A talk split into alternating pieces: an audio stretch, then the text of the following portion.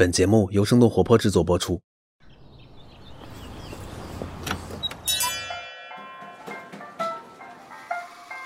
您的生动早咖啡好了，请慢用。嗨，早上好呀！今天是二零二一年的九月二十二号，星期三。这里是中秋假期后回归的生动早咖啡，我是来自生动活泼的梦一，几条商业科技轻解读，和你打开全新的一天。不久之前呢，晚点 Late Post 的报道，元气森林最近和中国第一家生产火腿肠的企业，前身是洛阳肉联厂的春都集团达成了战略合作。他们将会在品牌、市场数据、产品研发等各个方面展开合作。这也许呢，也就意味着未来不久，我们将可以看见元气森林款的火腿肠了。其实不仅如此，元气森林系的成员呢还有很多，从啤酒到咖啡，从轻食到辣条。那这家公司为什么不愿意专心做气泡水了呢？他们打造的零食小吃也能像他们的饮料一样的受欢迎吗？那我们在几条商业科技动态之后，会和你一起来关注。首先，我们来关注一下国内。你的微信可以直接访问外部链接了吗？九月十七号，腾讯对屏蔽网址链接专项整治行动做出了回应。从十七号当天开始，用户在最新版本的微信私聊窗口当中就可以访问外部链接。群聊当中呢，依然是不能访问外部链接的。但是腾讯说，这是因为这项功能还没有开发。同时，为了保证用户的体验和安全，腾讯也设置了外链投诉入口，允许用户对违法违规的外部链接进行举。报腾讯说将会按照相应的规则对被举报的链接来进行处理，并且会对链接相应平台设立信用分级。看到这条消息之后，我们早咖啡的小伙伴也去体验了一下。以淘宝为例，用户呢是能够直接在微信的一对一聊天界面打开淘宝链接的，只是微信呢还会发出一个提示文字，上面会显示该网页不是微信提供，无法确保内容的安全性。之后呢，点击继续访问就可以打开淘宝触屏版。但是呢，在苹果的 iOS 系统当中还没有办法实现直接跳转到淘宝 App。还记得前段时间各大游戏厂商为了响应国家监管而限制了青少年使用游戏的时间吗？现在青少年看视频也要被限制时间了。九月十八号，抖音在他们的官方微信公众号发表文章说，为了进一步的加大青少年保护力度，进入青少年模式的用户每天只能使用四十分钟，而且晚上十点到第二天的六点也没有办法使用。青少年模式呢是抖音之前推出的一项青少年保护措施，十四岁以下实名认证的用户进入这种模式之后无法。观看直播也不能充值打赏，甚至是无法自行退出。那么，对于十四到十八岁实名认证的用户，抖音在内容推荐、社交等方面也提供一定的保护，比如说不对陌生人显示除了昵称和头像之外的个人公开信息等等。但是，字节旗下的产品显然没有放弃对青少年用户的影响。抖音在青少年模式当中，相应的推出了一些新的内容，包含科普实验、博物馆、美术馆的展览、历史知识讲解等等。除此之外呢？根据 Tech 星球的消息，字节跳动在最近也上线了一款名字叫“小趣星”的 App。这款产品呢，就是专门为儿童打造的兴趣短视频应用。说到这儿，也忍不住想问一下大家：你觉得抖音的这些措施真的能够保护到青少年吗？下面我们再来关注一下国外。我们上周提到的 SpaceX，他们的首个全平民机组顺利返回地球了。美东时间九月十八号，SpaceX 具有历史意义的 inspiration for 任务机组人员在经过三天的太空旅行之后，成功的降落在美国佛罗里达海岸。除了欣赏太空景观和完成医学实验，这些乘客呢在太空还做了许多有趣的事儿。在上周五公开的直播当中，地球科学家普罗克特展示了他在太空完成的一幅画。乘客森布罗。司机用尤克里里弹奏了乐曲，而且呢，他用的这一把尤克里里还将会作为募捐的一部分被拍卖。Inspiration Four 的 Twitter 账号呢，还分享了乘客们与圣犹大儿童医院的患者视频聊天的片段。而且，乘客艾萨克曼还在周五的中午远程为纽约证券交易所敲了钟。另外，这个任务呢，还创造了几项记录，包括迄今为止最年轻的美国宇航员，以及第一次有人带着假肢在太空飞行。SpaceX 的高级总监李德在太空舱返回之后说：“越来越多的人对私人太空飞行感兴趣。SpaceX 未来每年将会执行五到六次的私人飞行任务。”下面再来看看劳斯莱斯。九月十五号，劳斯莱斯首款纯电能飞机 Spirit of Innovation 创新精神在英国成功完成了十五分钟的试飞航程。虽然这款单螺旋桨飞机具有相对传统的外观，但是它的动力系统却是完全现代的。在满电的情况下，电池可以供飞机行驶二百英里，差不多是三百多公里的距离。最高时速呢，也可以达到每小时四百八十公里。劳斯莱斯表示，这一次试飞也标志着飞行测试阶段的开始，为研发团队进一步的收集了电能以及推进系统方面的性能数据。这架电动飞机呢，是名为 Excel 加速飞行电气化计划的成果。除了劳斯莱斯以外，这个计划的参与者呢，还有电机和控制器公司 YASA 和初创企业 Electroflight。而这个项目的一半资金呢，是由航空航天技术研究所和英国政府资助，目的呢是为了制造全电动客机。劳斯莱斯首席执行官伊斯特表示说，项目所开发的技术在未来的城市空中交通可以帮助实现零碳排放。那么在未来呢，劳斯莱斯还将会和制造商 Technam 合作开发空中出租车。空中出租车能够完成短距离飞行，并且实现快速充电。不过，就算一切进展顺利，并且获得了监管部门的批准，飞机的交付预计最早也要到二零二四年才能开始。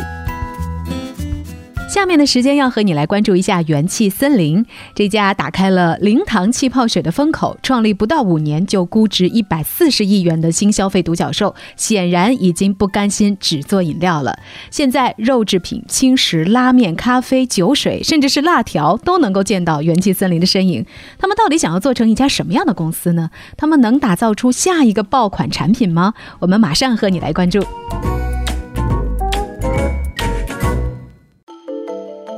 最近，元气森林对外表示，他们和火腿肠老字号品牌春都达成了战略合作。除了资金，双方还会在品牌、市场数据、产品研发等层面展开合作。根据公开资料显示，元气森林和春都的合资公司呢，已经在八月底低调成立了。元气森林的持股比例占有七成。而春都这家企业呢，是一家被形容为三十年前缔造了中国第一只火腿肠的知名老品牌。它的前身呢是洛阳肉联厂，拥有春都、王中王、金派等三十个类别、一百多项的注册商标。在上世纪八十年代，春都火腿肠一度占据全国百分之七十的市场份额，但后来呢又被双汇超越了。虽然元气森林和春都这两家企业的 CP 感好像不是那么强，但是随着这一次合作的完成，元气森林系的矩阵雏形也开始逐渐显现出来。那我们也来看看现在属于元气森林系的成员都有哪些。除了春都之外，元气森林透露的另一个成员是上海立波啤酒，这也是一家成立在上世纪八十年代的老字号品牌。除此之外呢，在今年的六月，元气森林线上店开始销售他们内部孵化的一个子品牌，叫做王辣辣，主打毛芋魔肚。那在主食方面呢，元气森林年初投资了一家山鬼拉面，主打日式拉面、鸡汤等等产品。在轻食赛道里，他们也参投了一家名字叫做田园主义的简餐品牌，产品主要是包括鸡胸肉等等一些常规的减肥食品和代餐，甚至还包括低卡低糖的调味料。另外，根据三十六氪的报道，一家有元气森林投资背景的公司正在着手研制并且销售螺蛳粉和酸辣粉。显然，元气森林的野心已经不止于做一家饮料公司而已了。在二零二零年的经销商大会上，元气森林的创始人唐宾森说：“元气森林还有百分之九十五的产品没有推出，二零二一年将会是元气森林的产品大年，研发费用和研发人员都将会是去年的三倍。”那么，以气泡水起家的元气森林，为什么想要不断扩大他们的吃喝版图呢？这家公司成立于二零一六年。在过去几年的时间里，他们凭借着无糖气泡水这一爆款产品，在饮料市场的红海当中突出重围，一跃成为了估值一百四十亿人民币的企业。在无糖气泡水被成功的验证之后，他们又相继的推出了元气森林乳茶、燃茶、外星人能量饮料等等多个系列的产品。但是呢，从电商数据里可以明显看出，到目前为止，元气森林的新饮品当中没有一个能够超越气泡水的。在去年的销售额里，他们的气气泡水系列产品贡献占比大约是百分之七十，而且在这其中占大头的也只是白桃味儿等几个少数的品类。来自雪球的分析文章显示，元气森林过度依赖爆款单品的弊端已经显现，再加上众多竞争对手的围堵，元气森林想要在上市之前保持连续高速成长、持续融资、维持商业模式，就必须在无糖饮料之外开发更多新的爆品。根据公开资料的不完全统计，唐宾森七年以来通过元气森林和挑战者资本，在新消费领域已经进行了一百三十七笔投资，主要涉及食品饮料赛道。而被投企业产品的关键词也大多都是健康、低脂。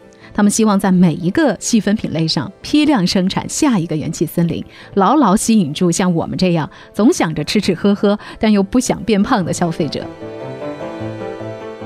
那么，元气森林打造爆款会有哪些优势呢？优势一：快速研发新品的能力。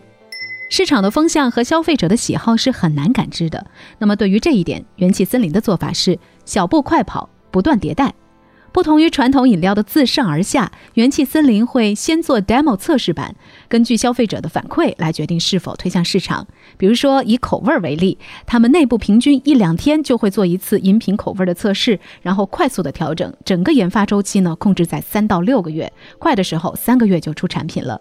根据业内人士的透露，元气森林早年测试了几十种的创意，最后才确定了燃茶这个产品。而气泡水呢更是测试了一百多种，但总共才花了。一年多的时间，优势之二，直达消费者的渠道。和传统的饮品走的路数不同，元气森林并没有选择大型商超作为他们线下主要渠道，而是选择了便利店加线上的模式。由于便利店几乎集中了中国主要的年轻群体，所以主打便利店的元气森林一经面世就直接到达了他们目标消费者的面前。那在线上呢？元气森林选择进入天猫、京东等等核心的电商平台，并且通过他们线上的运营能力获得了大规模的销量。而他们线上销售的比重也是远远高于传统公司的。比如农夫山泉的电商销售只占他们总营收的百分之五，在二零一八年，元气森林的线上销售占比就一度高达百分之三十以上。所以在渠道方面，元气森林也是通过互联网的精准获客思维，对传统饮料巨头展开了逆袭。优势之三。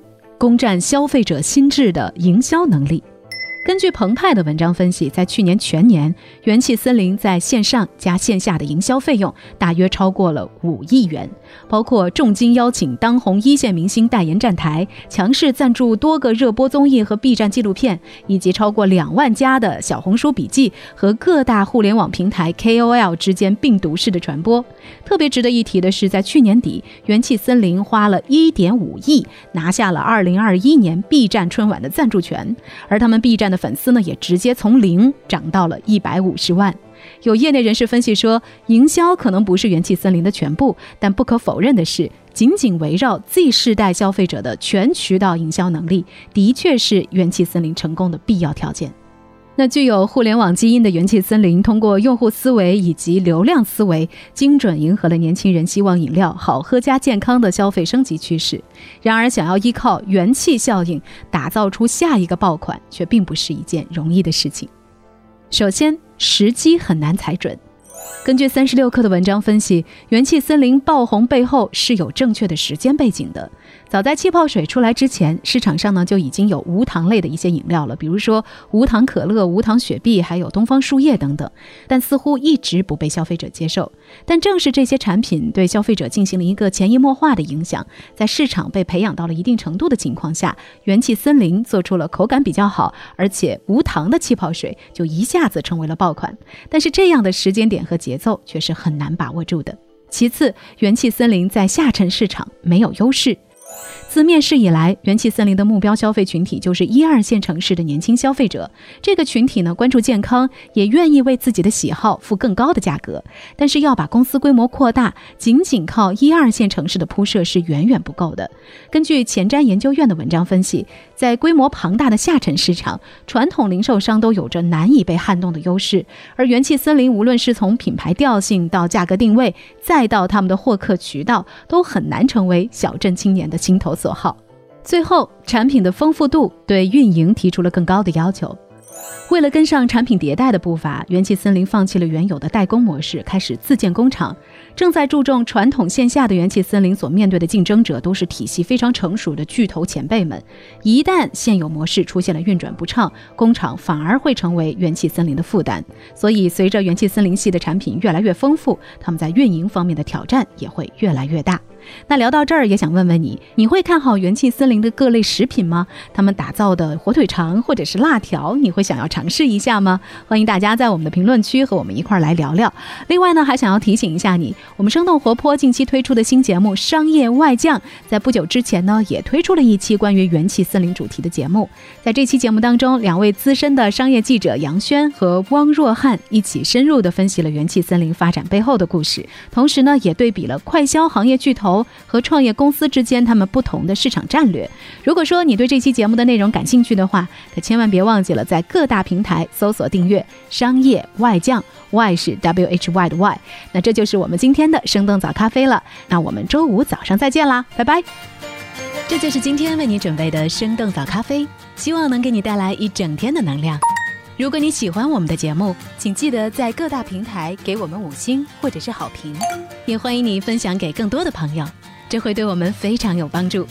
同时，你也可以在公众号和微博搜索“生动活泼”，声是声音的声，这样就可以了解更多与我们节目相关的信息啦。生动早咖啡，期待与你下次再见。